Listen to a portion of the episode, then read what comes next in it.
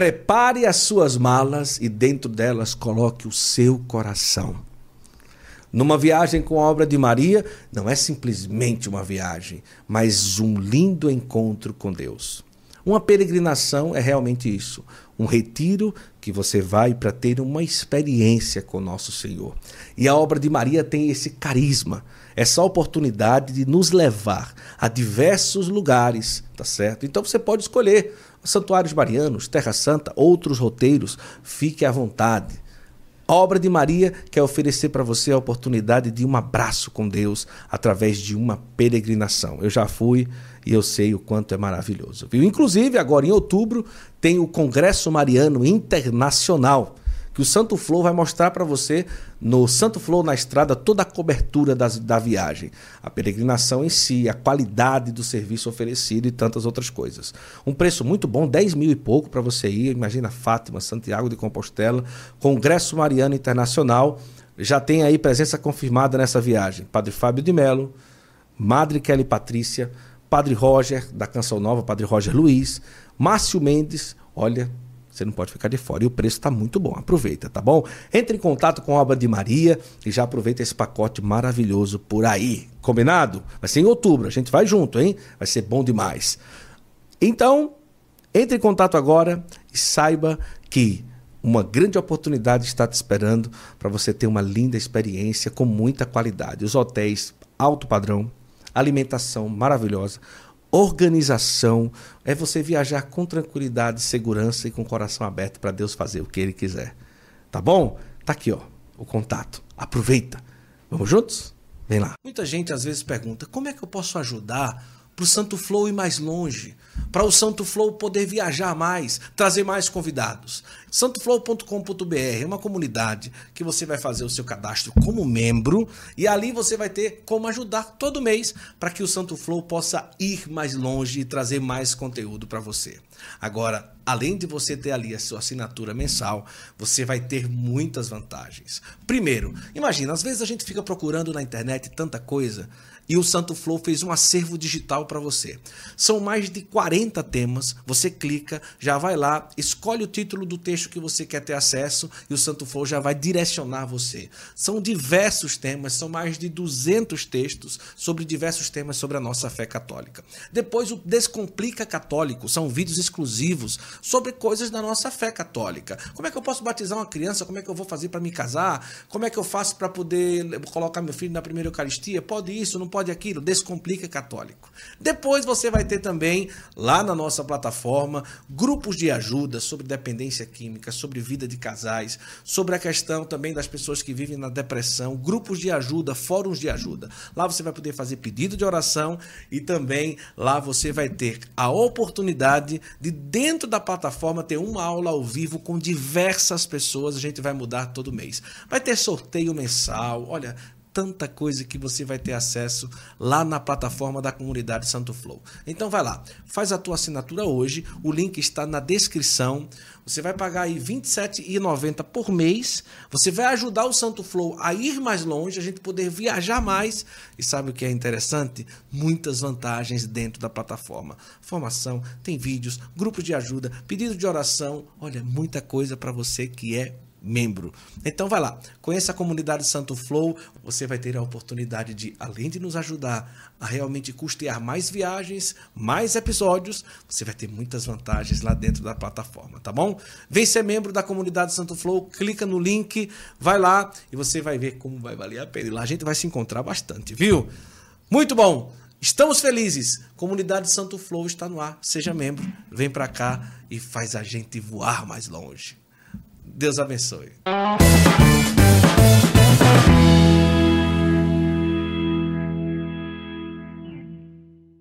Começa agora mais um episódio do nosso Santo Flow Podcast. Que bom ter você aqui com a gente, acompanhando aqui o nosso Santo Flow nesse dia de hoje. Quero acolher você, convidar você a sentar nessa mesa, porque hoje nós temos um convidado muito, muito especial para nós aqui no nosso Santo Flow.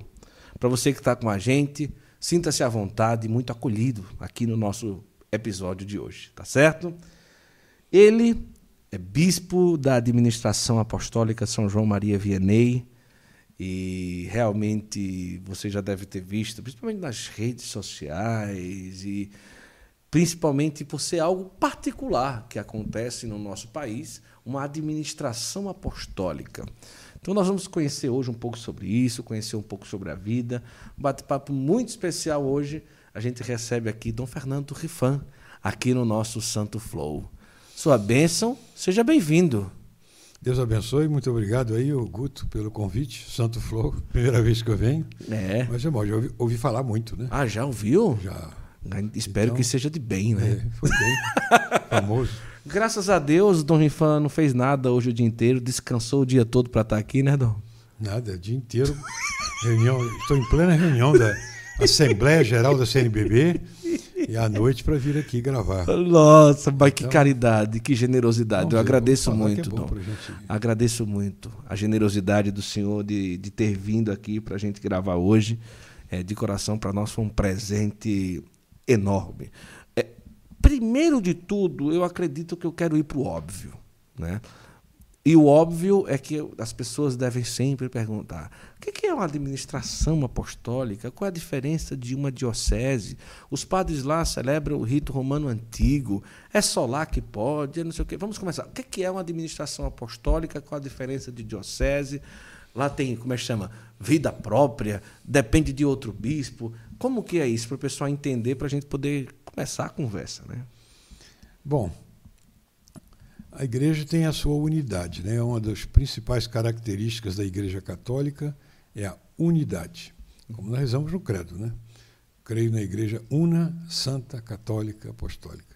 Certo. Bem, então a igreja é una, unidade de governo, unidade de doutrina e unidade de, de culto.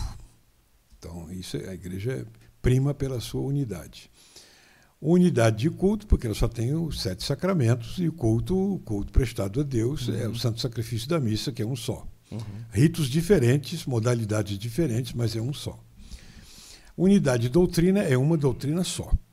É diferente, por exemplo, dos nossos irmãos evangélicos. Tem um tipo de doutrina. Tem evangélico que guarda o sábado, outro que guarda o domingo, um que não pode comer carne de porco, outro, na igreja não. A igreja tem unidade de doutrina. Uhum. Tem diferentes espiritualidades, mas uma só doutrina que está condensada no catecismo da doutrina católica, que é o que a igreja nos transmite, né? a doutrina, baseado, evidentemente, na, na, na palavra de Deus. Uhum. A igreja usa a palavra de Deus. Escrita é a Bíblia Sagrada e transmitida oralmente, chamada Sagrada Tradição. Isso tudo condensado no seu ensinamento. Então, por isso que a norma para o católico, o princípio de unidade, a norma de verdade para um católico é o magistério da igreja. Bem, e a unidade de governo. A igreja só tem um governo, é o Papa e os bispos. Quem governa a igreja? O Papa e os bispos, porque Nosso Senhor fez assim. A própria constituição da igreja sobre os apóstolos. E o chefe dos apóstolos é Pedro. Uhum. Então, até hoje é assim. A igreja, até hoje. Quem governa a igreja são os apóstolos. O Papa, que é o sucessor de Pedro, e os bispos, que são sucessores dos apóstolos. Uhum. Bem, a igreja depois é dividida em várias circunscrições eclesiásticas. Né? Nós temos as dioceses, nós temos as administrações apostólicas, nós temos as prelazias. Bom, são igrejas particulares, mas é, só uma igreja católica, evidentemente. Igrejas particulares. Então, vamos lá, as principais são as dioceses. Certo. Diocese que tem um bispo diocesano que governa a igreja em nome próprio, que ele é sucessor dos apóstolos, né? mas sempre em união com o Papa, que é Pedro. Isso. Assim também, a, administração apostólica é uma diocese criada pelo Papa, não, não é diocese ainda, porque é por alguma razão particular. Uhum. Não é? Mais ou menos como uma paróquia. Nas, nas dioceses tem as paróquias. E tem a área pastoral, é, tem a, quase Não, mas tem a paróquia, por exemplo, que não é ainda paróquia, é a quase paróquia. Isso, quase paróquia. Não, ainda não, não, Por algum motivo não é paróquia. Não é paróquia. Ou então uma, uma capelania, uma coisa assim. Muito bem. No caso, a administração apostólica é por alguma razão que não é diocese. No caso, a nossa é pessoal. Por exemplo, o ordinariato militar é uma diocese pessoal, porque só dirigida aos militares. Então, por exemplo, o nosso aqui, Dom Marconi, que é o arcebispo militar. E Dom Falcão é o, o auxiliar. O auxiliar. É o diocese militar. Quem pertence a essa diocese? Os militares, em qualquer parte do Brasil. Uhum. Então você tem os, tanto militar da Marinha, da Aeronáutica, do Exército, dos Bombeiros e da Polícia. Todos esses são da, do ordinariato militar e suas famílias. Independente de onde estejam. Esteja onde esteja e são ligados pelos seus capelães, Isso. cada um governa lá. A administração apostólica, no caso ali, houve um, um, um assunto especial, já que havia um cisma ali. Então, para criar, para corrigir esse cisma, porque havia aquele grande número de católicos e padres ligados à antiga forma do rito romano. Então, com o risco de se tornarem um cisma efetivo mesmo, de fato. Né? Para tirar esse risco, porque o caso do antigo bispo, que mudou, é uma história longa, sim, porque sim. a gente vai contar isso, vai demorar sim, um século. Mas, enfim, para corrigir isso aí, o Papa então criou a administração apostólica, foi o Papa São João Paulo II, né, no dia 18 de janeiro de 2002, criou é, essa administração apostólica com o bispo, padres, paróquias, capelanias, é, quase paróquias e etc. E com, com institutos de vida consagrada, tudo isso, seminário, tudo isso próprio. Então, é uma diocese. Só não leva o nome de diocese para não confundir com a diocese de Campos, porque ela fica situada no âmbito do território da diocese de Campos, Rio de Janeiro. Uhum. Então, ali fica no mesmo lugar, mas tem paróquia, tem paróquias próprias, igrejas próprias, tudo isso. Eu tenho lá atualmente é, 39 padres, tenho 33 seminaristas maiores, tenho várias ordens religiosas, realmente umas quase 70 irmãs uhum. Eh, freiras consagradas. Algumas já são Instituto de Vida Consagrada, outros são é, a Sociedade Pública de Fiéis se tornando, em virtude de se tornar um Instituto de Vida Consagrada. E tem os fiéis em geral, mas são paróquias abertas. As pessoas vêm e dizem, mas eu estou em perfeita comunhão com o bispo diocesano, que no caso ele é Dom Roberto Francisco, em perfeita comunhão com o Leste 1, que é, a nossa, que é o Estado do Rio de Janeiro, e com a CNBB, que é a Conferência Episcopal Brasileira. Então, não, não há problema de, de, de rompimento de, de, de comunhão, nós estamos em perfeita comunhão e guardando o nosso rito próprio e nossos costumes próprios. Porque não é só o rito, né? tem o jeito. Ah, por exemplo, aquelas associações religiosas antigas nós conservamos, Apostolado da Oração, Piunião das Filhas de Maria, Congregação Mariana, Olha Liga Católica Jesus, Maria e José. Então, todo aquele modo tradicional de ser, nós conservamos também. E isso a igreja nos deixa livres para conservar e a gente conserva. E guardando a forma antiga do rito romano, que antes se chamava, por Bento XVI, era a forma extraordinária do rito uhum. romano. Agora, o Papa Francisco diz que não, é o, é o rito romano antigo. Porque tem o rito romano atual, que é a missa de Paulo VI, uhum. não é? que nós respeitamos também, em certas circunstâncias, a gente também celebra. Eu aqui na conferência episcopal, claro, celebro a missa. Se vai em uma outra diocese. ou se vai em outra diocese. Porque além da diocese de Campos, nós temos dez outras dioceses que eu mando meus padres celebrarem lá, a pedido do bispo local. Ah. Porque quem dá jurisdição é o bispo local, porque só tem jurisdição Sim, com, com a Diocese de Campos. Então, por exemplo. Meio que para conservar ali, é, se o bispo. Exemplo, tem um grupo lá de fiéis. Diocese, por exemplo, de Nova Iguaçu. Certo. Tem um grande número de fiéis que querem a missa na forma antiga. Eu mando meus padres, o bispo de lá Autoriza, dá, dá, dá a jurisdição e dá os, os faculdades e os de ordens, e eles celebram lá. Belo Horizonte também, Dom Valmor nos dá o uso de ordens lá. Eu tenho uma capelania lá em Belo Horizonte, com as missas direitinho. Tem em São Paulo, temos em Nova Iguaçu, e temos em Volta Redonda. São dez outras dioceses Olha com os coisa. padres celebrando também em perfeita comunhão com a jurisdição, com as faculdades dadas pelo bispo local. No caso, o senhor já era sacerdote da administração apostólica? Não, essa administração apostólica começou em 2002. Ah, eu fui então, ordenado em 74. Então celebrava, ah, ah, então já, já celebrava no, no claro. rito romano antigo, porque Isso. já é padre desde 74.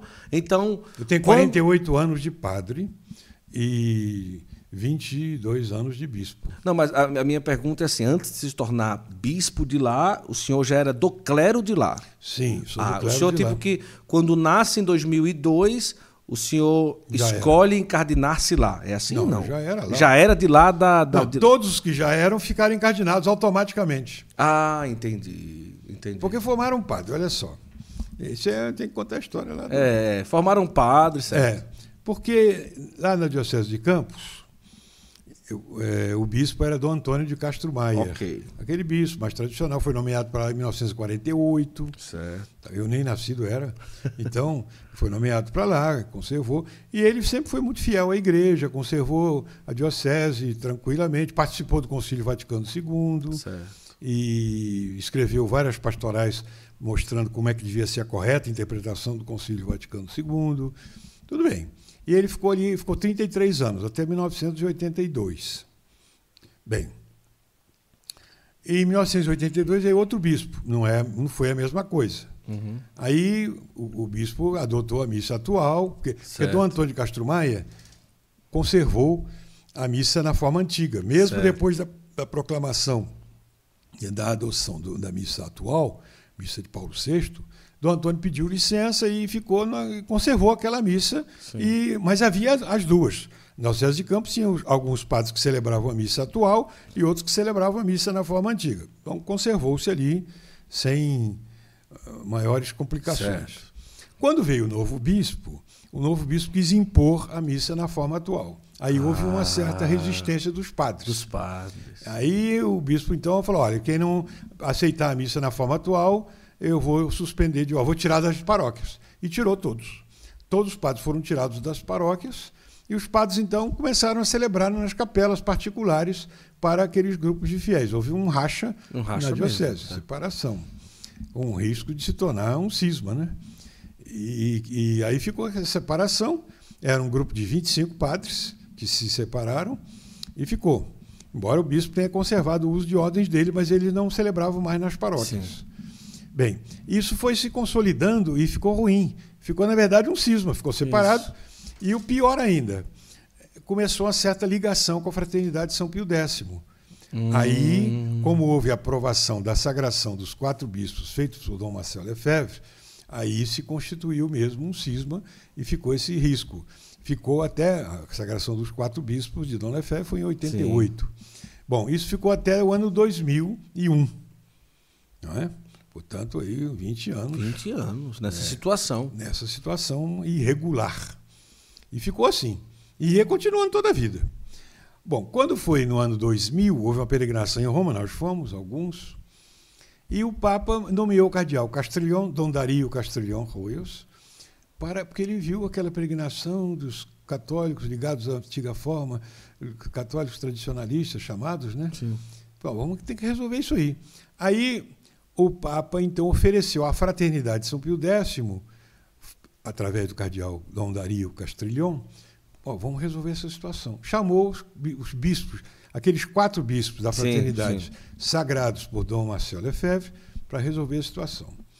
Os quatro bispos, então, começaram a conversar com Roma. Aliás, antes de conversar com Roma, ligaram para nós, dizendo: olha, porque nós éramos muito assim, amigos, sim. né?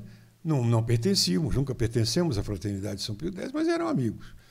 Aí o Dom Felé ligou, ligou para mim e falou assim: olha, o Roma está querendo conversar com a gente.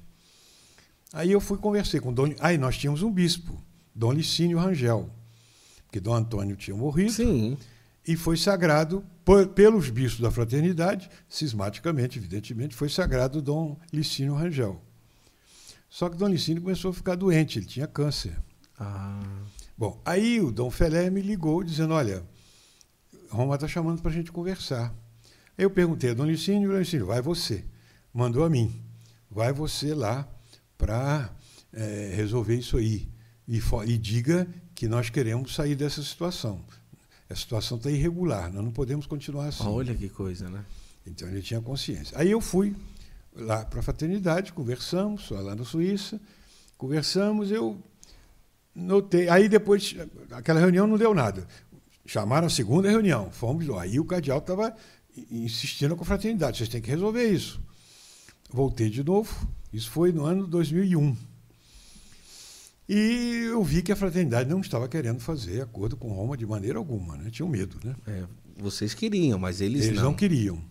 Aí fomos lá visitar o cardeal Castrilhon e Graças, o capofício da congregação para o clero era um padre que tinha sido de Campos, muito amigo nosso, ah.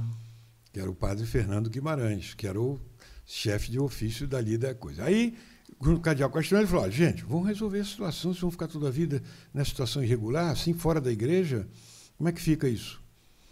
Bom, eu voltei para Campos e falei com o Dona Licínio e os padres. Eu disse, não, vamos sair dessa situação, vamos resolver.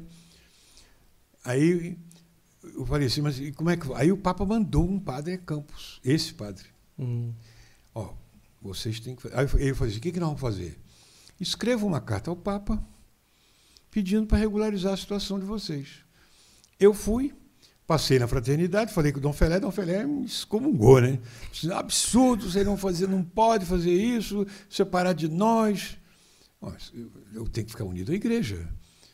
Aí eu fui a Roma, representando os padres de Campos. Fui lá, conversei muito com o cardeal Ratzinger, conversei com o cardeal Castrillon, fiquei uns três meses lá em Roma, ver como é que foi. Bom, enfim, o, o cardeal falou assim, olha, vai, vai ser resolvido, se Deus quiser. E o que, que vocês oferecem? Aí, antes dele falar isso, eu já escrevi, olha, o que nós pedimos é o seguinte, primeiro, fazemos a nossa profissão de fé na Igreja Católica. Reconhecemos o Santo Padre o Papa como sucessor de Pedro. Terceiro, terceiro, reconhecemos a missa atual como uma missa forma, desde que celebrada corretamente, Sim. é a missa católica. Aceitamos o Concílio Vaticano II, desde que interpretado de acordo com o magistério da Igreja. Sim. O cardeal falou assim: está ótimo, isso aqui é isso mesmo. Vocês são católicos. Uhum. E, por mais sorte nossa, eu tinha conversado com o bispo diocesano, que tinha sido meu professor no seminário, ele me deu o celebrate. Quando você for a Roma, eu, eu dou autorização para celebrar a missa e tal. Munido daquilo, o cardeal falou assim: se você tem a autorização do bispo diocesano, está tudo resolvido. Bem, aí, quando foi no dia 25 de dezembro, 24 à noite, né? Natal, Natal mesmo. Ele me ligou dizendo assim: olha, o Papa assinou e vai criar para vocês uma administração apostólica para vocês continuarem com o que vocês são, com o que vocês têm dentro da comunhão da igreja. Bom, resolveu. Um presente de Natal. Né? É, um presente Só, de Natal. Nós damos para vocês, um, vou criar um, um, organismo, no caso a administração apostólica, para cons vocês conservarem na comunhão da igreja com tudo aquilo que vocês têm. Conservar ah, os livros litúrgicos, a missa tradicional, uhum. pontifical tradicional, tudo isso vocês conservam em plena comunhão com a igreja. Então, foi um decreto do Papa. Vão se conservar tudo isso aí e pronto, em comunhão.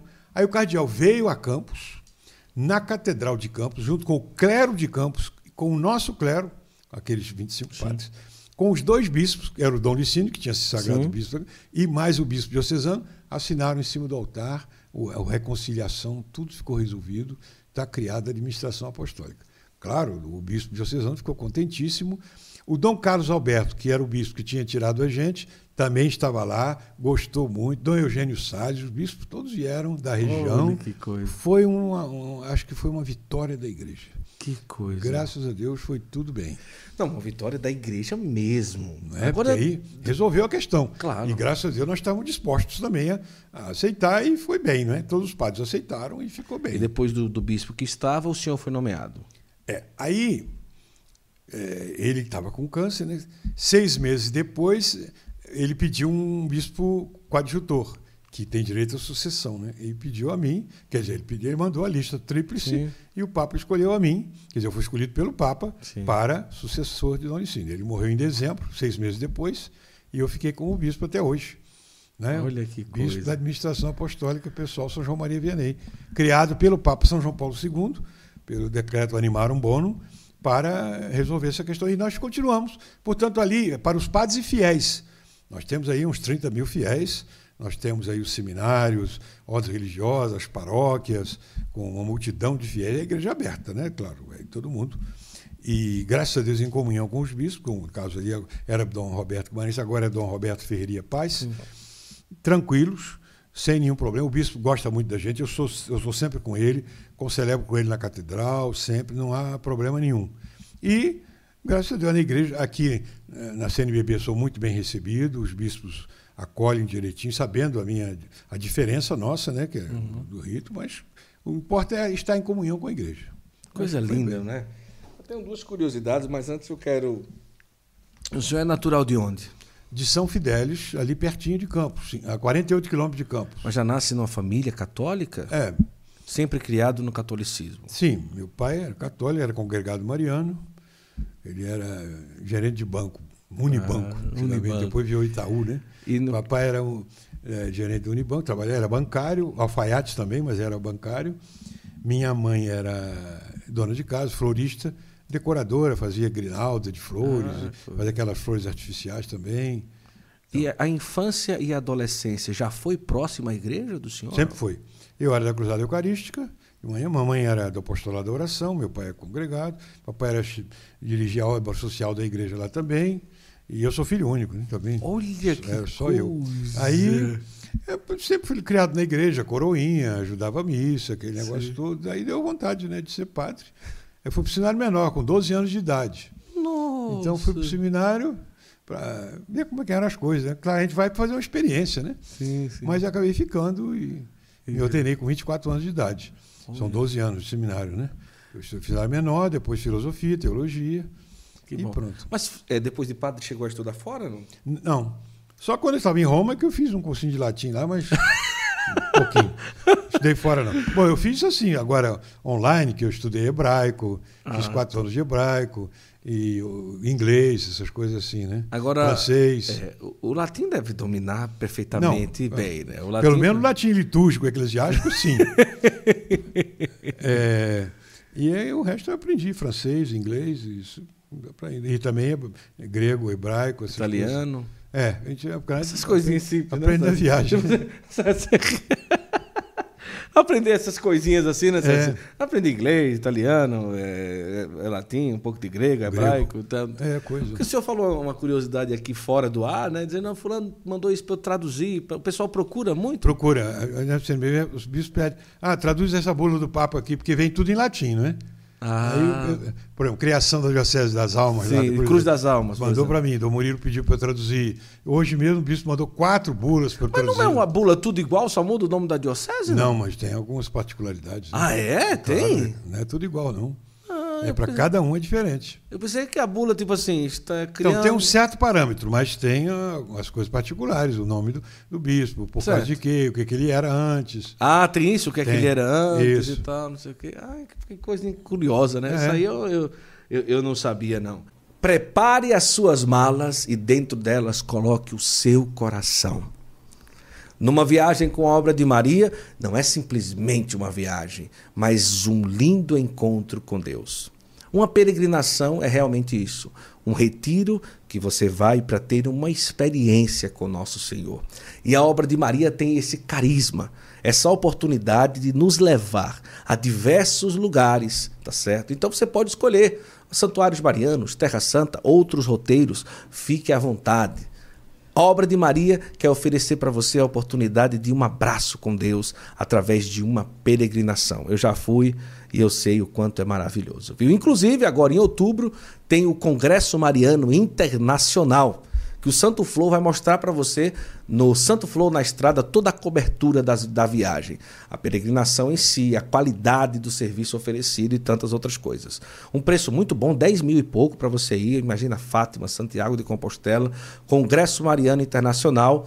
Já tem aí presença confirmada nessa viagem. Padre Fábio de Melo, Madre Kelly Patrícia, Padre Roger, da Canção Nova, Padre Roger Luiz, Márcio Mendes, olha, você não pode ficar de fora. E o preço está muito bom. Aproveita, tá bom? Entre em contato com a Obra de Maria e já aproveita esse pacote maravilhoso por aí. Combinado? Vai ser em outubro. A gente vai junto, hein? Vai ser bom demais.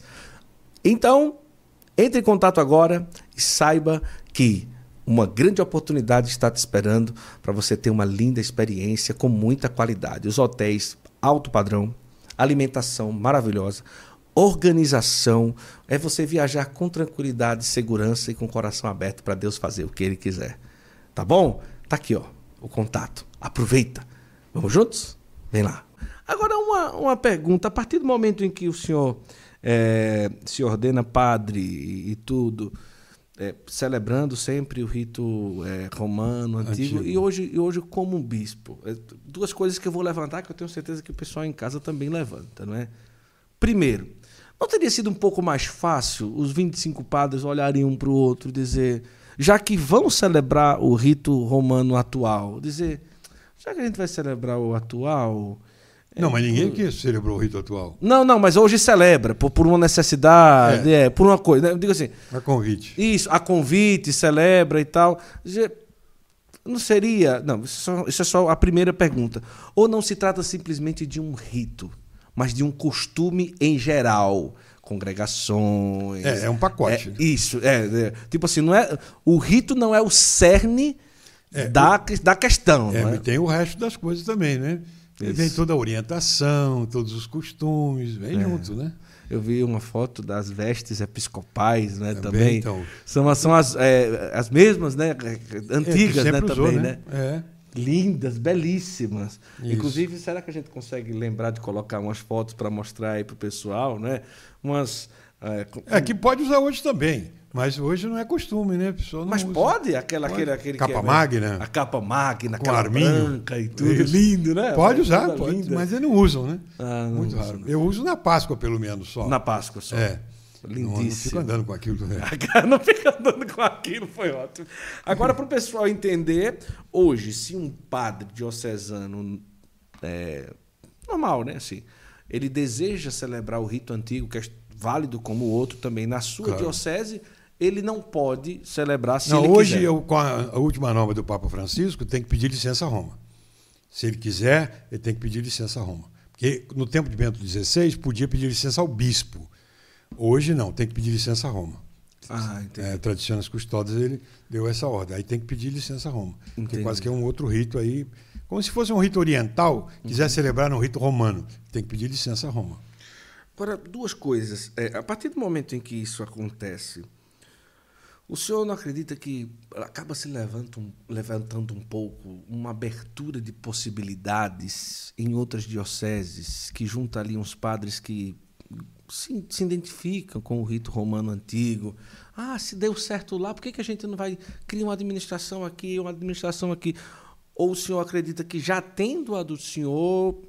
É, eu, eu fico pensando, será que, imagina, 25 padres, 30 ali, 40 aqui. Como que o senhor administra essa, essa situação e pensa sobre isso também? Não, lá a, a, missão, a gente tem que fazer o que o superior manda. Né? A, a, missão que o Papa me deu, que a igreja me deu, certo é conservar na comunhão da igreja aqueles que conservam a forma antiga do rito romano. Ou seja, duas coisas: conservar a forma antiga e conservar a comunhão. Certo. Que é mais importante até. Isso. isso Porque há muita gente que tem o rito romano antigo e, e não, não tem a comunhão. E não está em comunhão.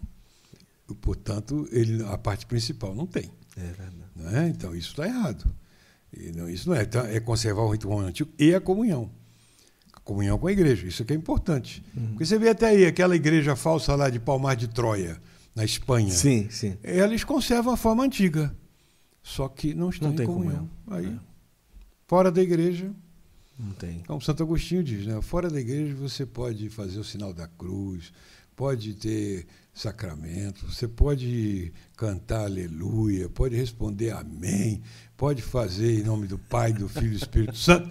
Mas fora da igreja não há salvação. Não há. Então não adianta. Se não se for na igreja, fora da igreja católica, você tem muita coisa bonita. Os evangélicos também têm muita coisa bonita, mas estão fora do caminho. É. Maium passum sedextra viam. Grandes passos, mas fora do caminho.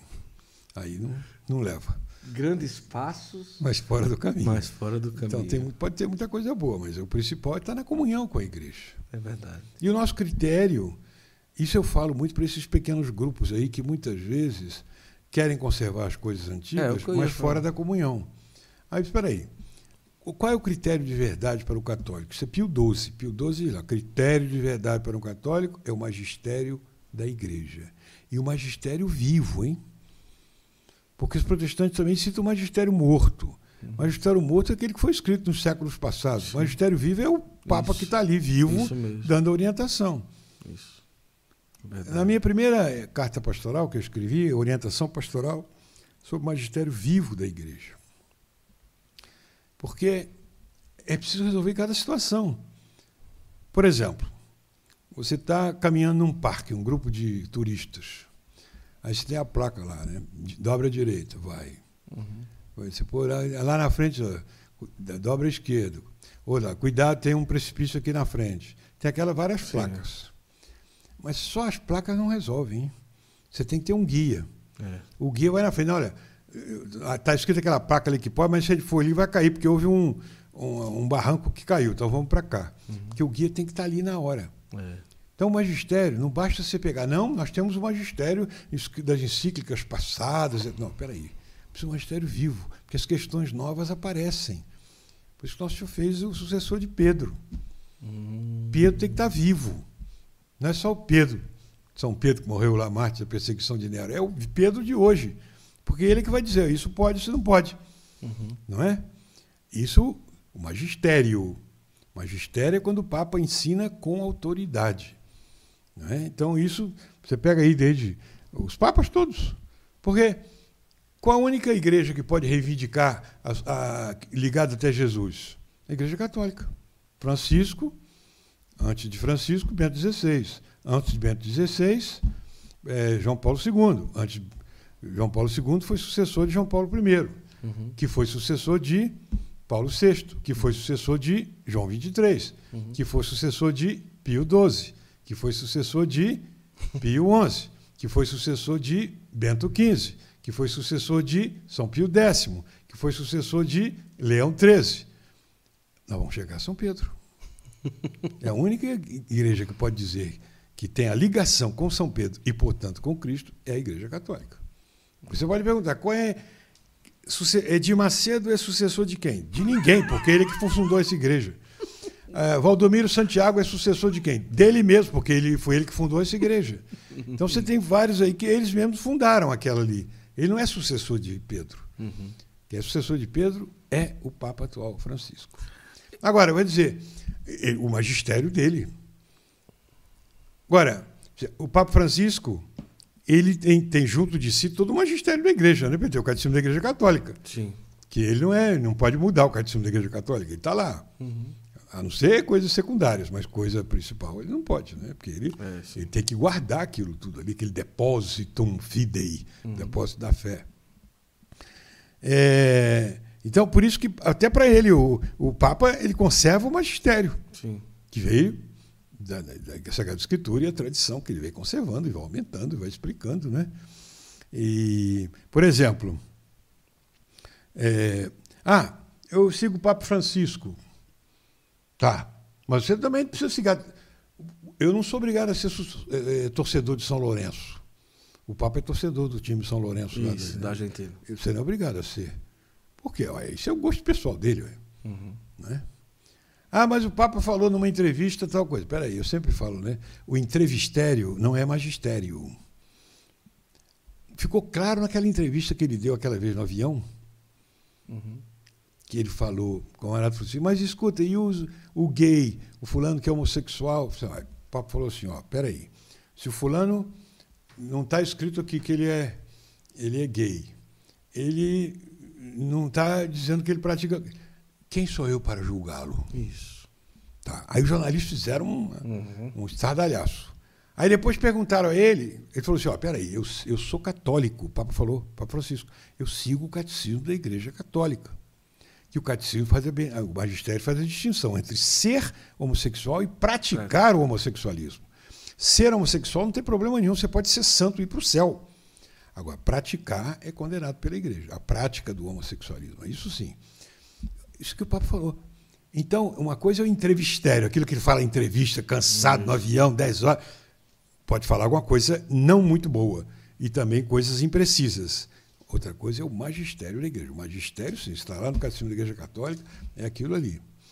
Então, a gente tem que ficar tranquilo, porque a gente segue o magistério da igreja. Isso é que nos dá tranquilidade.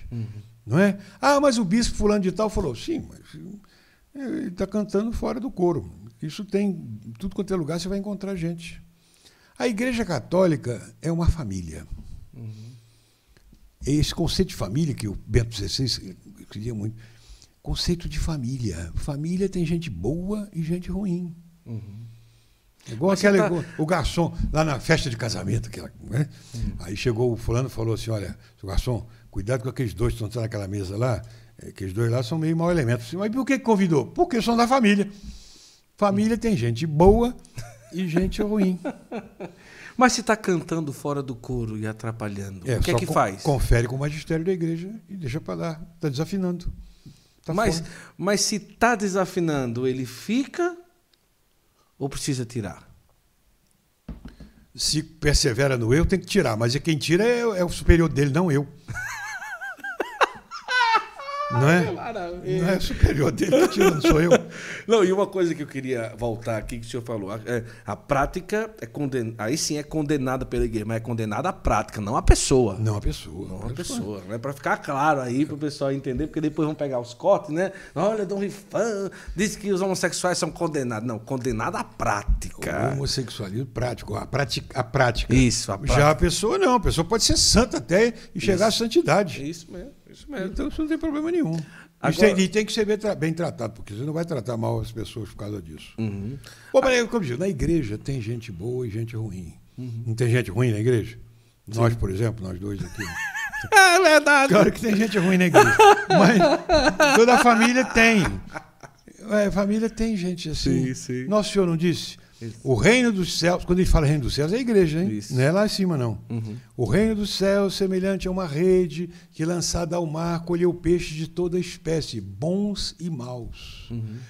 Quando chega na hora, os pescadores puxam a rede, separam os bons para as vasilhas e os maus jogam fora.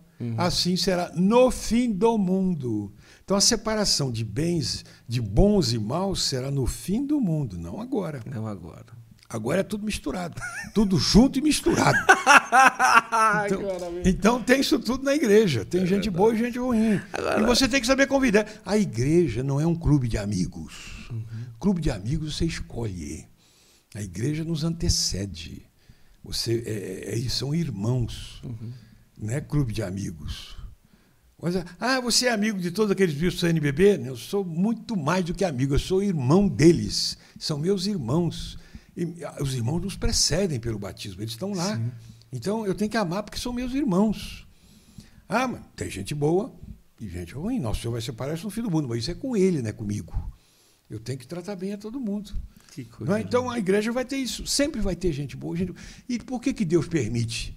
Porque ele tem que dar chance aos maus de se converterem e aos bons de praticarem a paciência. Por isso que vão conviver assim. Então, o Senhor disse que o reino do céu. Ó, peixe de toda espécie. Tem peixe bom, robalo, dourado, mas também tem bagre. Na igreja tem muita cabeça de bagre. Por quê? Porque é assim que nosso Senhor diz que é. A igreja dele é assim. Vai ter gente boa e gente ruim. Porque nosso Senhor permite isso. É verdade. É? Então a gente tem que saber suportar. Claro que isso não significa concordar, está lá no Catecismo da Igreja Católica. Você tratar bem as pessoas não significa que você está concordando com as posições dele. Muitas vezes, até por educação e tal, você trata bem. Mas não significa agora, claro, se for tratar. E esse ponto aqui não, esse ponto está errado, esse ponto está certo. Isso é outra coisa. Então a igreja, a gente sabe conviver, isso quem vai separar é nosso Senhor. Aliás, quem julga é Ele. Não sou eu que julgo.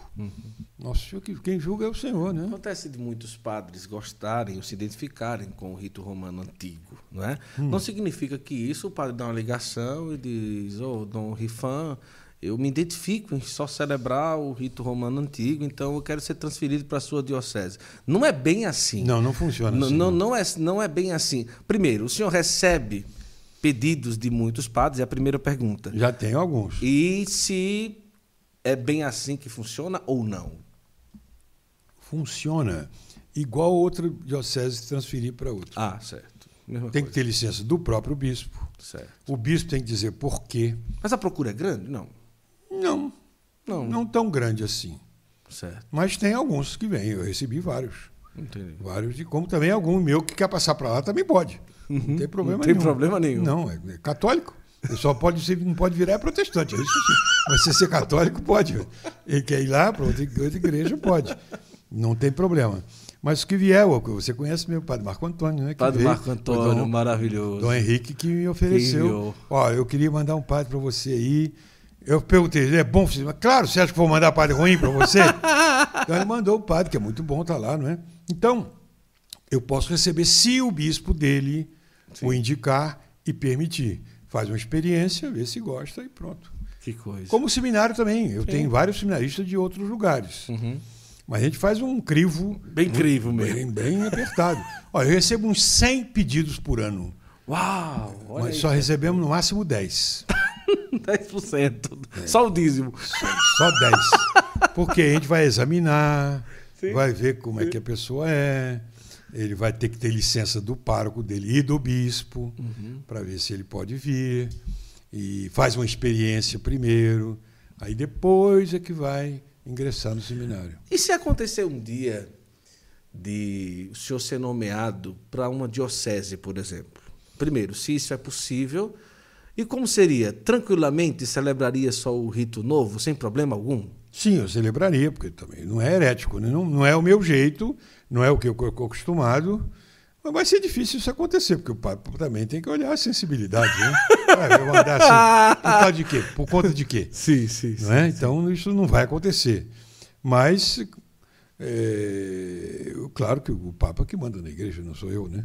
Mas se ele mandar, a gente está aí, mas não vai acontecer porque não é, não tem Sim. cabimento fazer um negócio desse. É, é uma coisa dali, muito particular é, também. Claro, né? não é assim. Eu tenho duas perguntas. Primeiro, eu quero lembrar para você o seguinte: você pode acessar o site aí, enquanto o Dom Rifan bebe uma aguinha, da Veste Sacra. A Veste Sacra, ela fabrica essas camisas. Bonita essa camisa, não é, Dom? É. Expressiva, né? Bento 16, é. Bento 16 e tantas outras. Você pode ir lá no site da Veste Sacra e ter a oportunidade, tá bom? É, de ter também essas camisetas que evangelizam, como você está vendo aí no site. Então, fique à vontade, esteja totalmente à vontade de também ter na sua casa essas camisetas belíssimas da Veste Sacra. E chega muito rápido, muito bem fabricado lá em Brusque, Santa Catarina. Veste Sacra, nossa grande parceira aqui. E também o artesanato Costa, não é? Que enviou até um, uma lembrancinha para o senhor, para o senhor levar lá, para às vezes para o escritório, ali para casa e tudo. É, um homem que amou a Santa Missa, um homem que amou a Santa Igreja e grande confessor da igreja e tudo. É uma lembrancinha, uma imagem que o senhor vai levar do artesanato Costa que demonstra um pouco a beleza daquilo que eles falam. O senhor está levando aí São Padre Pio é, uma lembrancinha aí do artesanato Costa, para o senhor levar aí. São imagens belíssimas, né? muito bem feitinhas. Eu sou devoto do Padre Pio. Ah, é? Desde que ele era vivo. Olha só, então a gente acertou. Acertou, porque ele faleceu em 68. Você engoliu as... Eu entrei no seminário em 63. Sim, sim. Então eu, eu, eu era seminarista, quando ele estava vivo. Mas o senhor tinha um conhecimento Conhecimento. Dele? Eu li aquele livro de Maria Vinowska, o, o Padre Pio Estigmatizado. Ele estava vivo. Eu li esse livro quando ele estava vivo ainda uhum. e fiquei muito interessado, né? Padre Pio, é estigmatizado e tal. Até emprestei para outros padres lá no seminário. E quando ele faleceu em 68, eu falei, ah, bom, então, eu já sabia que ele tinha os estigmas, aquela coisa certo. toda. Então, quer dizer, eu, ele estava vivo quando eu já tinha admiração por ele. Claro, não era devoto porque não era santo ainda. Sim. Agora, sim, depois da canonização, aí mais ainda, né? Padre olha Pio, que coisa. Então tá aqui, olha, o artesanato Costa você pode também ter na sua casa essas imagens belíssimas. E aqui, olha o que eles inventaram, ó. É. É, é, é um imã. Ah, é. Para não correr perigo de quebrar, ó. Do jeito que a gente Isso. solta aqui, ó. Põe no lugarzinho certo. Já fica certinho. Ótimo. Que coisa. Então, o artesanato Costa você pode também pedir no site aí, fica à vontade. É, são várias imagens, diversos tamanhos e sempre com muita perfeição. O artesanato Costa é, realiza um trabalho maravilhoso, imagens que realmente nos ajudam. Posso virar um pouquinho para cá, César? Tá bom assim? Um pouquinho mais para cá? Aqui, aqui, ótimo. Beleza. O Padre Pio vai ficar aqui agora para ficar ouvindo aí a, a, a, é, a segunda parte, os finalmente da nossa conversa. É o grande, grande confessor, não é, Grande confessor, grande confessor. Ô, Dom Rifan, agora me preocupa muito essa nomenclatura tradicionalista. Eu não gosto dessa palavra. para começar. Sabe por quê? Dá a impressão de uma seita. Não é. Tipo assim, tradicionalista. Você é, é tradicionalista? Não. Você é o quê? Católico. Pronto. É isso aí. Porque isso me preocupa. Dá, uma impressão de partido político, né? Não é tipo assim, eu estou aqui, você está ali, é. vai para lá que eu estou para cá, aquela coisa. Então, vamos lá, essa é a pergunta. O senhor concorda com esse com essa nomenclatura? E como que o senhor vê as pessoas que se comportam e se denominam assim? Qual o caminho para que isso não se torne ali uma divisão na igreja? Tá, eu acho exatamente. Aquilo volta lá, o critério de verdade para um católico é o magistério vivo da igreja. Não é? Então, esse é o critério. Então, vamos, em termos práticos. Nós gostamos da missa na forma antiga, do rito romano, que é belíssima, o canto gregoriano, tudo aquilo na igreja, né? Não gosto dessas bagunças que fazem na igreja, missa com atabaque, com, uhum. com tambor, aquele, aquele tambor igual o tambor sim, de macumba, essas coisas. Não gosto. Cada, cada coisa do seu lugar. E a igreja é igreja. Não tem que misturar essas coisas. E, uhum. e essa confusão toda que faz. Não, não concordo, não gosto. Mas outra coisa é dizer que a missa bem celebrada, missa de Paulo VI atual, bem e corretamente celebrada, essa missa é herética e conduz à heresia. Isso eu não posso dizer. Eu posso preferir a missa na forma antiga, como eu prefiro e celebro. Mas dizer que a outra missa, que a missa atual, que o Papa celebra, que o episcopado todo celebra, ela é uma missa que leva os fiéis a perder a fé, isso é contra a, o dogma da igreja. Quer dizer que então que o Espírito Santo permitiu que o Papa publicasse, autorizasse uma missa que é ofensiva a Deus. Isso é contra o dogma católico. Isso é contra a verdade católica. Quer dizer que o Espírito Santo, então.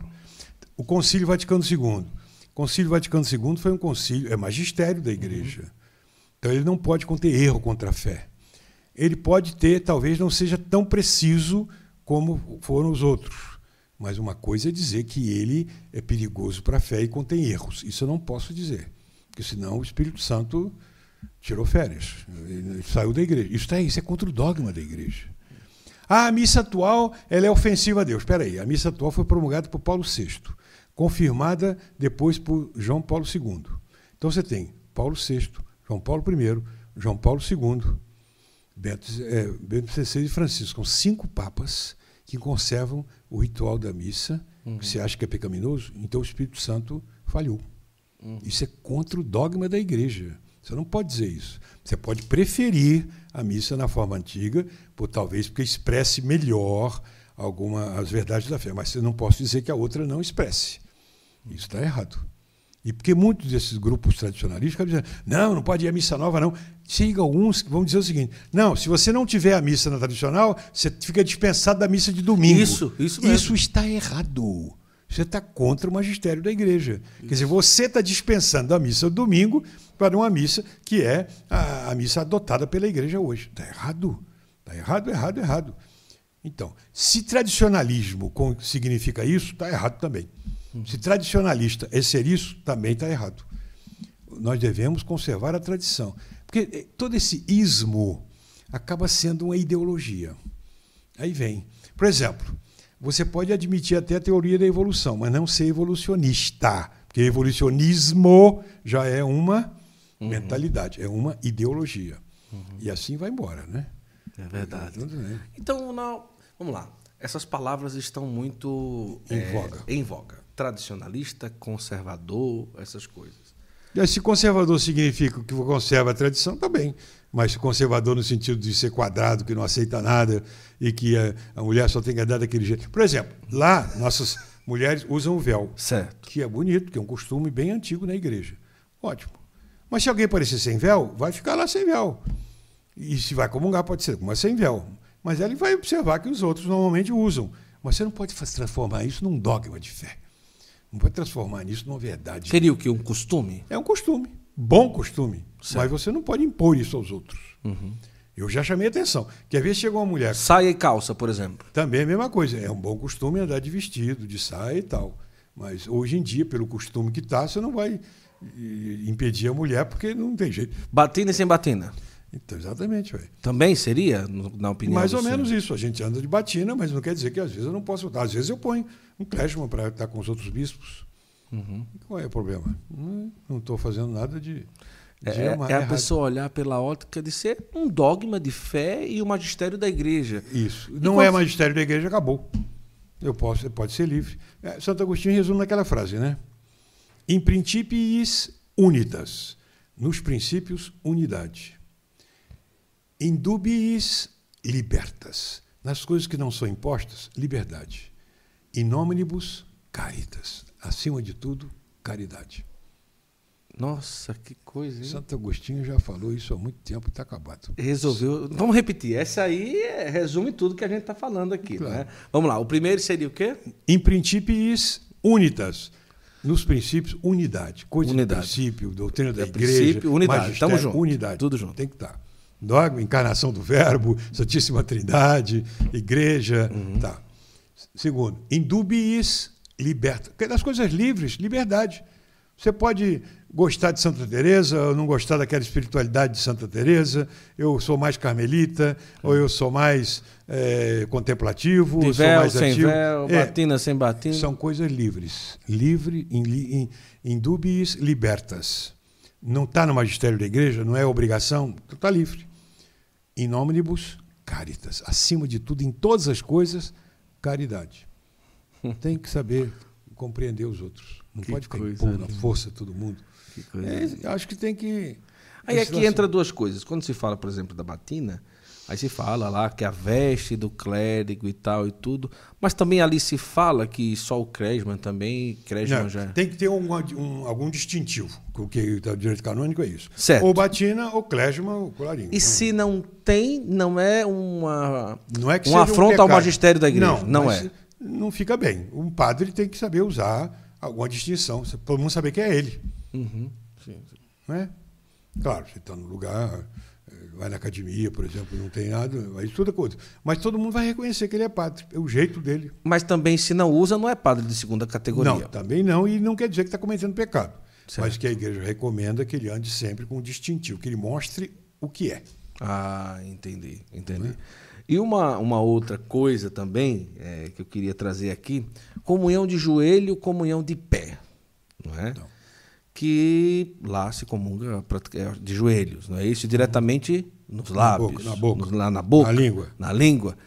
E como que o católico que às vezes se ajoelha e mandam levantar, ele deve reagir? É, isso está errado, porque o CNBB já deu a ordem. Olha, o católico é livre, comungar ou de joelhos, ou de pé, ou na língua, ou na mão. É livre. Então o padre não pode impor o modo que ele quer. Então, se a igreja permite é muito melhor comungar de joelhos e na língua. Melhor, por ser mais respeitoso. Uhum. Tal. Mas não quer dizer que se está de pé. Se a igreja permitiu, aí que está, né? Se a igreja permitiu, não quer dizer que seja está cometendo um pecado. Se a igreja permitiu você comungar na mão, não está cometendo pecado. Uhum. Porque permitiu. Não quer dizer que seja melhor, porque a igreja às vezes permite, está hum, permitido, mas não quer dizer que seja o melhor. Uhum. O melhor seria na língua e de, por exemplo, nas missas campais, geralmente os padres avisam né, que deve comungar na língua e diretamente do padre. Uhum. E não, porque senão pode haver abusos. É, como acontece. Né? Muitas vezes acontece abusos. Uhum. Então, o comunhão. E quando se comunga na mão, é, é na frente do padre. Uhum. Como diz lá São João Crisóstomo, põe a mão esquerda em cima da direita o padre põe a hóstia na palma da mão, você pega com a mão direita a hóstia e comunga na frente do padre. Uhum. E depois sai. Mas se o padre manda levantar, também não vai fazer confusão por isso, o fiel, não, né? mandou levantar, fica em pé, acabou. Por que, que vocês querem acaso? É. É claro, o padre também está sendo cabeçudo. Mas, mas se, ele mandou, você levanta, acabou. O padre devia tolerar também. É. Mas como ele vê que tem muitos cabeçudos que fazem isso só para provocar, e acho que é que nem o véu também, né? É. Eu não aceito ninguém de véu aqui, tira o véu. Já também tem certas coisas que chamam muita atenção. Agora, por exemplo, inventaram usar o escapulário pelo lado de fora. Certo. Hum, eu uso o escapulário, que é o meu aqui. Oh, é coisa linda. Mas, mas o escapulário aqui, que realmente, a não ser que você seja um frade ou uma freira, o escapulário por fora. Mas agora andar com o escapulário por cima da roupa, eu não acho já tão, uhum. tão bem. Entendi. Não é? Não Entendi. fica. É, quanto menos chamar atenção, melhor, uhum. né? Algumas pessoas, aí eu já vou para o outro lado, né? Olham a questão e as roupas do bispo, luva, né? Muitas vezes o senhor usa luva. Mas não é por causa da gente, é por causa do nosso senhor, gente. É, é o que eu ia dizer. Isso, isso é pompa de, de, nobreza, de não sei o quê. Mas é, sempre o bispo foi, não, uma questão nobre, mas é por causa dele, não é por causa da mim, não. Ué, São João Ianei andava com a batina toda esfarrapada. Mas na hora da missa, os melhores paramentos bordados a ouro. Ele falava, fica tão bem uma casula dourada em cima de uma roupa remendada, né? Uhum. Porque é por causa de Nosso Senhor. Eu celebrei em Aço com a, a casula de São Pio X. Olha de Santo Curadaço, que ele usava. Olha. Cálice de ouro que ele usava. Então, é, a gente. São coisas por causa de Nosso Senhor. Não é por causa da gente, não. É verdade. Não, é? não quer, conhece a história do, do jumentinho, né? Uhum. O jumentinho que foi lá, na, do, chegou para a mãe dele, né? A jumento falou: Mamãe, eu fui, eu passei na rua, fui aplaudido, todo mundo me aplaudindo, batendo palma e botando roupa para passar por cima. Ah, é? É. Você estava sozinho? Não, eu não estava. Jesus estava em cima de mim. Ah, então você experimenta ir lá sozinho para ver o que, que, acontece. Ele foi lá, jogaram pedra nele, xingaram, etc. Claro, você tem que aprender que você, sem Jesus, é apenas um jumento. Também na igreja tudo isso que se faz, as pombas, reverência com o bispo, joelhar, tomar bênção, é por causa de nosso Senhor, não é por causa da gente, não. O bispo sabe, o padre sabe disso. E o fiel também tem que saber. Não é por causa de orgulho da gente. Alguém me toma benção ou pede para rezar. É por causa de nosso Senhor. Uhum. Então, o anel é por causa dele. Eu estou casado com a igreja, né? Uhum. Por isso que é para lembrar a gente também a dignidade que tem, né? não é por causa do orgulho pessoal, para quê? Verdade. Não, isso não vale nada mesmo.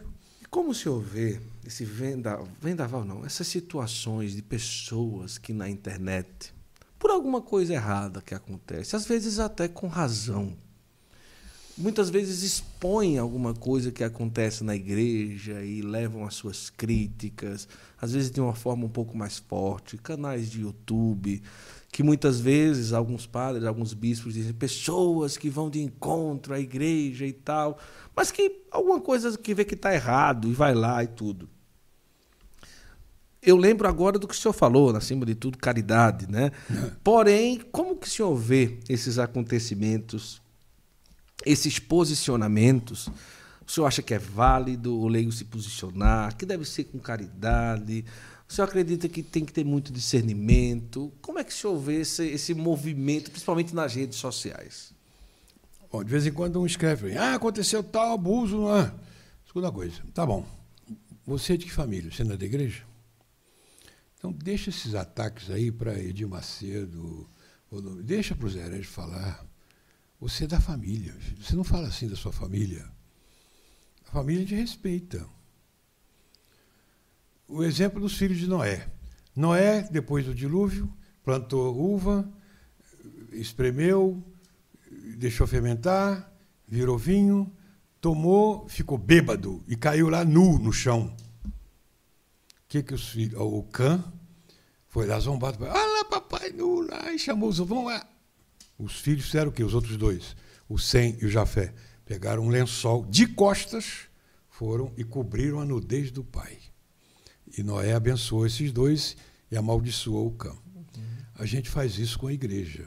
A igreja é nossa família nosso pai, nossa mãe. A gente não expõe a nudez da nossa mãe, do nosso pai, para todo mundo assim, não. Ah, o bispo onde está? Olha lá, o bispo é assim, assim, olha assim. O que fez. Olha o que, que ele fez, olha lá como ele é. é aí começam insinuações. Ainda. Meu amigo, você é de que família? A gente não fala assim da família da gente.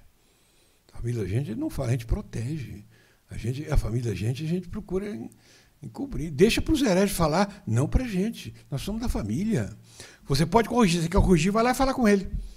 Mas não falar assim para público. Claro, você pode advertir as pessoas, olha, aquela pessoa está errada, mas não zombando. Porque senão você está destruindo a igreja, está destruindo o nome da igreja. Mas às vezes não é nem zombando, às vezes fala com seriedade, mas acaba expondo por exemplo, coisas às vezes, ah, não sei o quê, olha o que está escrito na cartilha tal, olha o que aconteceu Isso em é tal lugar, coisa. olha, olha, por exemplo, um abuso litúrgico em tal lugar, não sei o quê, casula pode colorida, falar. estola colorida. O que é que o senhor pensa? Eu assim? acho que pode falar, e a hora dos leigos também falarem, mas com respeito.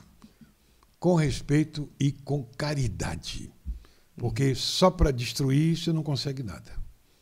E só vai servir para tirar o, destruir o nome da igreja. Uhum. A gente não faz isso né, com a família da gente. Uhum. Ah, nosso pai e nossa mãe têm opção de defeito, mas você vai falar isso para todo mundo? Procurar encobrir, já que é seu pai e sua mãe. Ó, peraí e tal. Uhum. Não é? é? A gente não usa. Qual é a diferença entre ladrão e cleptomaníaco? é que cleptomania é quando é da família da gente, ladrão é quando é da família dos outros. É isso. Aí você usa uma palavra mais eufêmica, mais direitinho. Peraí, vamos devagar. É, de fato, quando é da família da gente, aqui, cuidado, ele tem umas certas tendências de cleptomania, etc e tal. Agora, quando é da família dos outros, você é ladrão, safado, sem vergonha. É porque não é da sua família, porque isso você fala assim. Ora, se nós somos da família da igreja, a gente procura é, explicar melhor as coisas. Peraí, não é assim que eu falo, porque não é, minha, é minha, eu sou católico, eu respeito os padres, os bispos, etc. E tal. Agora, se fosse for advertir alguém uma pessoa em particular, você pode dizer, olha, cuidado, aquilo que está fazendo não está certo, está uhum. levando para o mau caminho. então, Dom, a gente já vai caminhar aqui. Eu quero. Nossa, eu estou feliz demais com essa entrevista né, e tudo. E eu penso que. Eu já trabalhei no rádio, falei mais de 30 anos. Por isso, que o senhor está profissional, eu estou impressionado. Ave Maria todos os dias. E era isso? Debates no, rádio, Tudo televisão. isso? Ah, é? Vezes. Olha que coisa, bom saber vezes. disso. É. Agora, Dom, eu penso que aquilo que o senhor está trazendo hoje aqui sobre comunhão, sobre unidade, sobre tudo isso, é algo extremamente necessário. Eu tenho um posicionamento, todo mundo sabe, né? Trabalhei com o Dom Henrique, hoje trabalho com o Padre Gabriel. Talvez o meu pensamento seja um pensamento um, um pouco mais é, de conservar um pouco um caminho mais, não digo tradicional, mas eu tenho meu, meu pensamento particular, as pessoas percebem e tudo. Não significa que no meu podcast só vai sentar gente que, que pensa. Não, isso não, não tem nada a ver e tudo, né? Eu, eu sou muito assim de, da comunhão, né? De, de, de, de estar com as pessoas, né? Mas o senhor não vê que existe um perigo aí de da gente criar clãs e grupinhos. É, isso tem muitos. E isso ser um grande problema para a igreja? É. Mas o que vai fazer? É, nós, porque, ó, isso que eu comprei hoje. As, As crises, crises, da, igreja. igreja. Interessante, é um livro publicado pela editora Santuário, aqui de Aparecida. Sim a igreja sempre. Teve crise. É, pergunta assim: ah, a igreja está em crise. E sempre quando esteve. é que não esteve? quando é que não esteve? Sim. Desde as catacumbas até hoje. É. E como o senhor vê aí? E questão... o governo está em crise. Quando é que não esteve?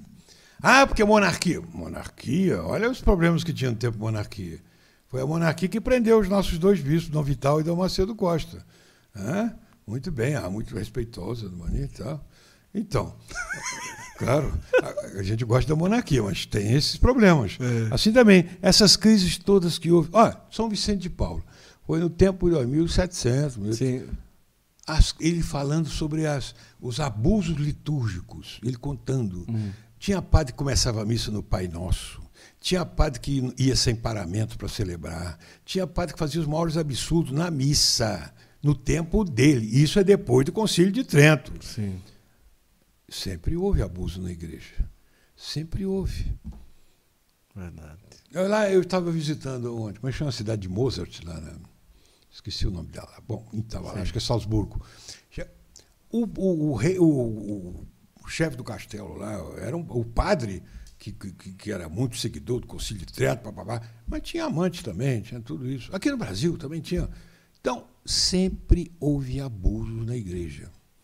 A igreja é divina na sua parte divina e é humana na sua parte humana. E é humana pra caramba nas partes humanas. É tem a porção de problemas. Uhum. O fato é que Nosso Senhor quer a nossa santificação, de cada um de nós. A gente quer ir para o céu. E para ir para o céu, fazer o que a igreja ensina: observar os mandamentos, amar a Deus sobre todas as coisas, fugir do pecado, viver na graça de Deus, educar bem a sua família, rezar, rezar bastante. O resto, meu amigo, Deus dá um jeito. Porque senão você vai querendo ser palmatória do mundo e você morre e não se salva porque ficou olhando para o resto do mundo. Olha para a gente mesmo. Então, as pessoas podem olhar o bispo da administração apostólica que só celebra o rito romano antigo lá, né? Só celebra, praticamente Isso. só celebra esse, mas que está entre todos os bispos da CNBB tocando sanfona e cantando Luiz Gonzaga, Luar do Sertão. Luar do Sertão e tantas outras coisas.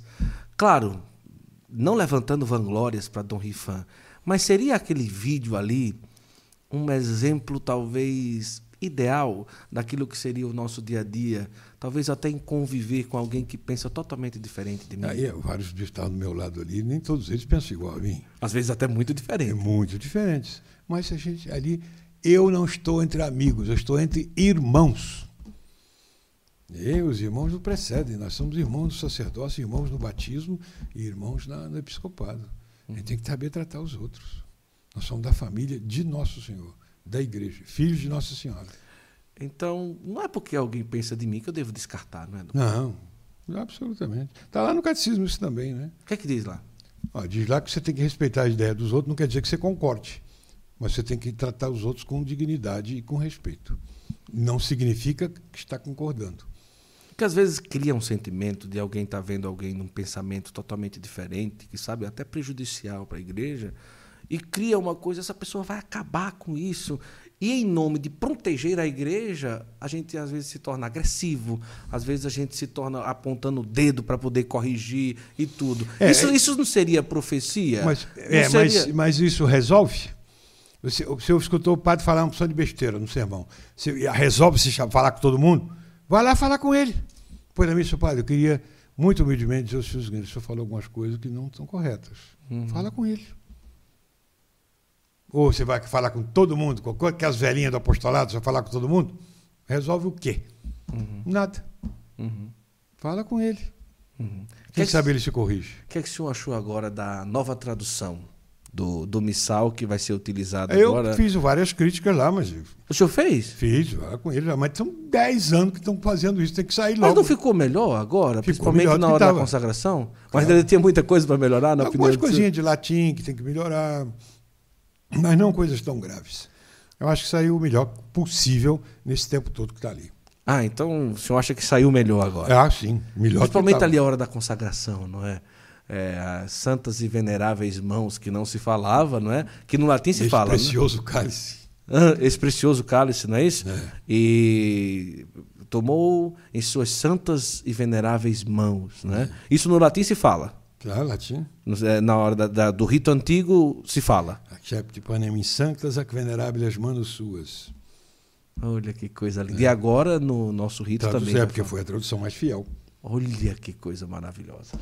Vamos lá. Olha, eu quero louvar a Deus por essa noite, assim, esse presente é, extraordinário é, que foi ter o Dom Rifan hoje aqui no nosso. É, não deu para falar tudo, mas também é impossível, né? Não, mas um dia. Fica para outra vez.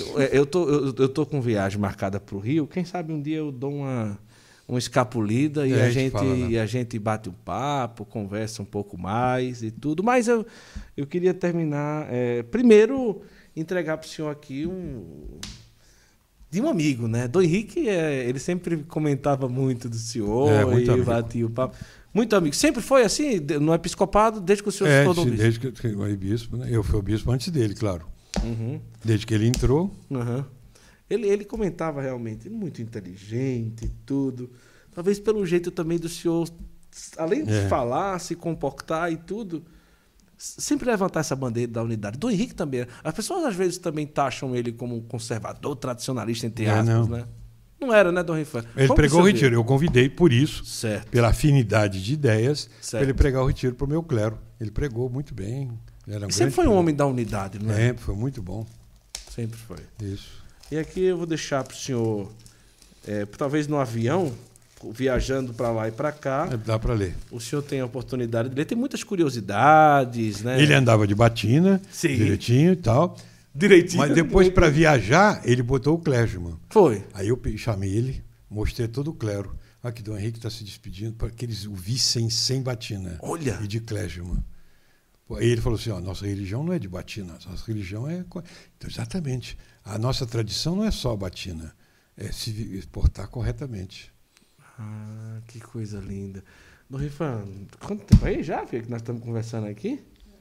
Olha só que coisa, hein? É, você abusou, hein? Não abusei, Mas... não. brincadeira, brincadeira. Então, nós, vamos, nós, vamos, nós vamos combinar lá em Campos a sanfona.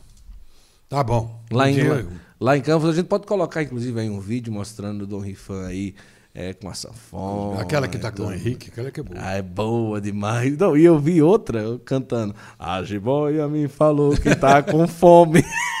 é?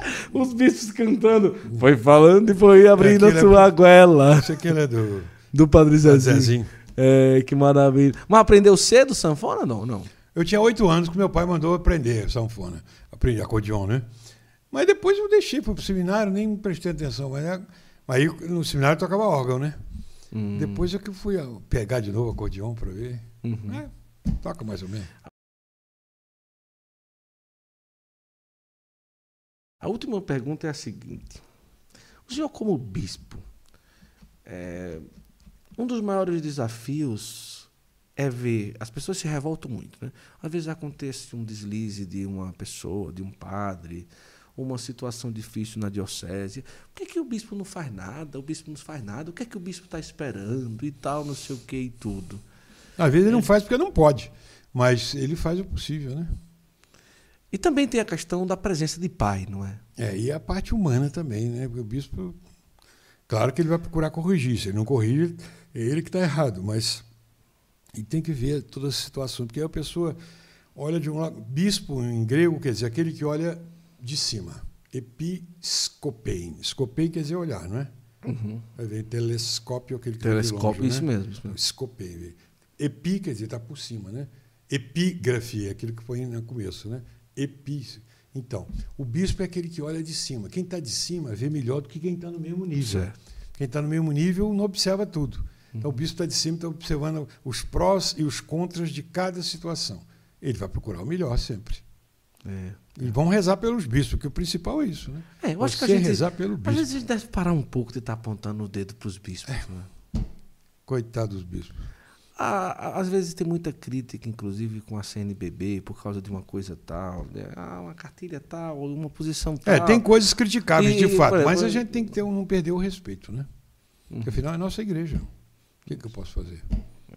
Às vezes apa- aparece, ah, não sei o que, ideologia de, de- de gênero, não sei o que e tal, como é que pode isso daqui e tudo. Nesse caso, É tem- como que a gente é- deve agir, Dom, nessas se- situações? Deve apontar os erros, mostrar com respeito.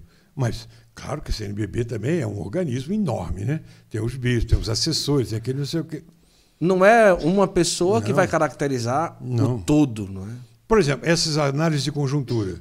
Algumas são horríveis, mas aquilo é é uma assessoria que apresenta aos bispos, os bispos vão julgar. Não é documento dos bispos. Aquilo é uma assessoria que apresentou aquilo. Às vezes é uma visão meio caolha e, e- e de esquerda ainda por cima. Claro, mas está errado. Mas que a gente vai fazer? Mas espera, o bispo, aquilo não é documento do CNBB, é um, um documento da análise para os bispos analisarem. Entendi. Tá bom? E tá aí, o bottom da CNBB, ó, o Dom Rifan, o bispo da unidade, não é? Que coisa linda. Eu É, eu sou da igreja. Que lindo, que lindo. Dom, muito obrigado. Nós Vamos, é, o senhor pode dar uma bênção em latim para nós? Daquelas bem bonitas que, que, que enche os olhos, o coração e, e terminar com, com, essa, com essa bênção especial. Eu quero agradecer também a você que esteve conosco e tudo. E tá aqui, um grande presente para nós, Dom Rifan, nessa conversa. Agora ele vai é, descansar, que é amanhã cedo no Batente. Tem né? mais. Muito bem, eu peço as orações de todos, né, para os bispos, tá bom? Então, uma bênção para você, para todo mundo aí, e para você que está nos assistindo. Benedictio Dei Omnipotentes, Patris et Filii et Spiritus Sancti, descendat super vos, et maniat semper. Amém. Amém. Muito obrigado, obrigado a César. Olha a cara dela como tá cansado, tá vendo? Tá cansada. Muito bom. Deus abençoe a todos vocês e muito obrigado. Até a próxima, se Deus quiser. Tchau, tchau. Prepare as suas malas e dentro delas coloque o seu coração. Numa viagem com a obra de Maria, não é simplesmente uma viagem, mas um lindo encontro com Deus. Uma peregrinação é realmente isso, um retiro que você vai para ter uma experiência com nosso Senhor. E a obra de Maria tem esse carisma, essa oportunidade de nos levar a diversos lugares, tá certo? Então você pode escolher santuários marianos, Terra Santa, outros roteiros, fique à vontade. A obra de Maria quer oferecer para você a oportunidade de um abraço com Deus através de uma peregrinação. Eu já fui e eu sei o quanto é maravilhoso. Viu? Inclusive, agora em outubro, tem o Congresso Mariano Internacional que o Santo Flow vai mostrar para você no Santo Flow na estrada toda a cobertura das, da viagem, a peregrinação em si, a qualidade do serviço oferecido e tantas outras coisas. Um preço muito bom, 10 mil e pouco para você ir. Imagina Fátima, Santiago de Compostela, Congresso Mariano Internacional.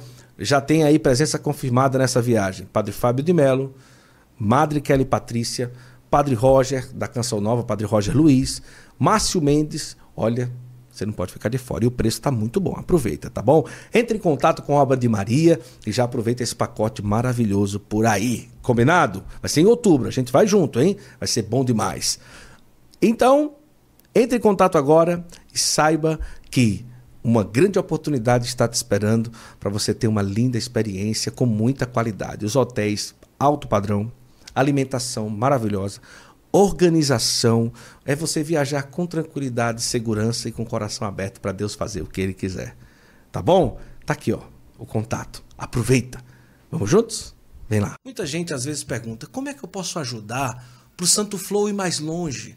Para o Santo Flow poder viajar mais, trazer mais convidados. Santoflow.com.br é uma comunidade que você vai fazer o seu cadastro como membro e ali você vai ter como ajudar todo mês para que o Santo Flow possa ir mais longe e trazer mais conteúdo para você. Agora, além de você ter ali a sua assinatura mensal, você vai ter muitas vantagens. Primeiro, imagina, às vezes a gente fica procurando na internet tanta coisa e o Santo Flow fez um acervo digital para você.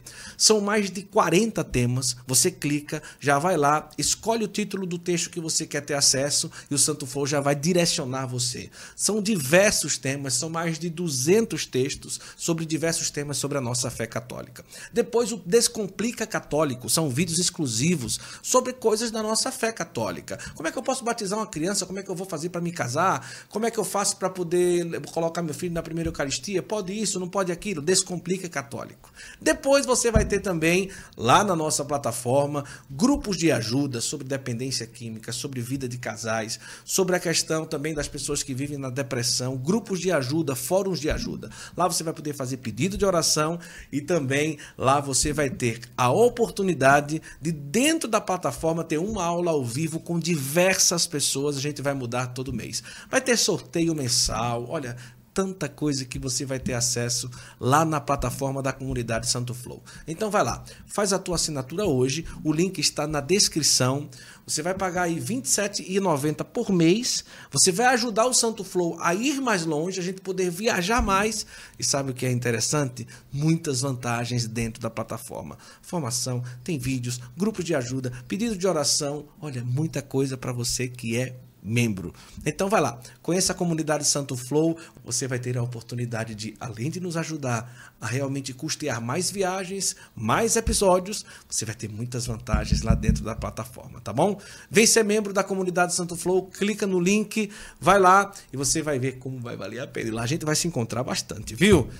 Muito bom! Estamos felizes. Comunidade Santo Flow está no ar. Seja membro, vem para cá e faz a gente voar mais longe. Deus abençoe.